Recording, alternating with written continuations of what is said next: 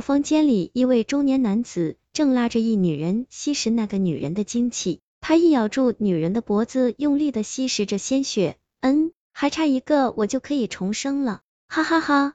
手里的女人被他吸得一干二净，他将女人头部咬下来，扔到角落，把女人的四肢都咬下来吃掉。他转头看了看还在昏迷的女生，冷笑着一步步走向她。彭中年男人看着忽然间闯进来的女生，模样虽然是个学生，但身上那股极大的寒气，让他不敢掉以轻心。第六章，师傅的到来。哦，送上门的样子虽然不怎么样，勉强吃了你吧。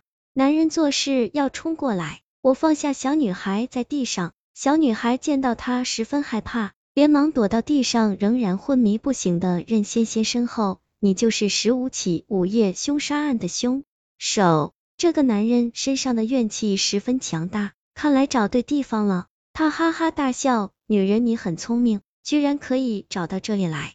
眼尖的我看到地上的任仙仙，还好他没什么事。这间房间里都是残肢，血洒满了一地。今日留不得你。我转到任仙仙边上。抢起地上的任仙仙，男人眼看最后一人要被抢走，他冲过来跟我打了起来。我手里有个昏迷的任仙仙，实在不好对付他。这男人的力量比我预想的还要强大，噗，一个不小心被他打飞在墙上，我只能用自己身体挡住任仙仙，以免他受伤。哼，我还以为伏魔师很厉害，原来也不过如此。男人冷笑的慢慢走向我。手中不知何时多了一团蓝色火焰，可可可失手，不幸被他打成半伤，去死吧！男人冲向我，情急之下，我用双手挡住他的攻击，半天没有反应。我抬头，一个白衣长袍男子站在我面前，他手中拿着一把扇子，与对面的男人对视。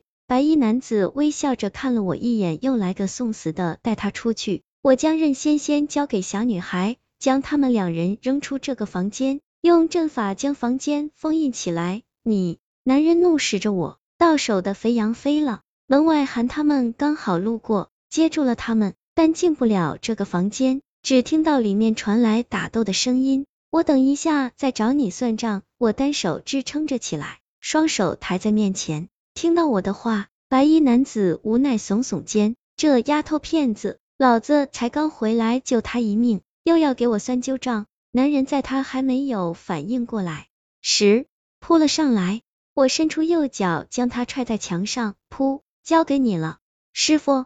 我走到男人面前，从他身上找到一枚药丸，冷笑，King King 国王是几年前出现在江湖的私密药丸，不管是人还是什么，只要得到这药丸，能力大增，相当于人类的兴奋剂，但是服用的人会付出等量的代价，死。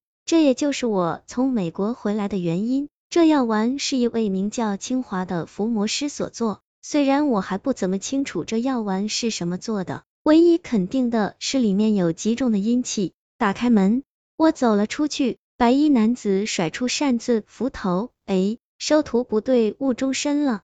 离，情况如何？韩见我出来，连忙上前来询问。我招招手，他们那边有情况，快去帮忙。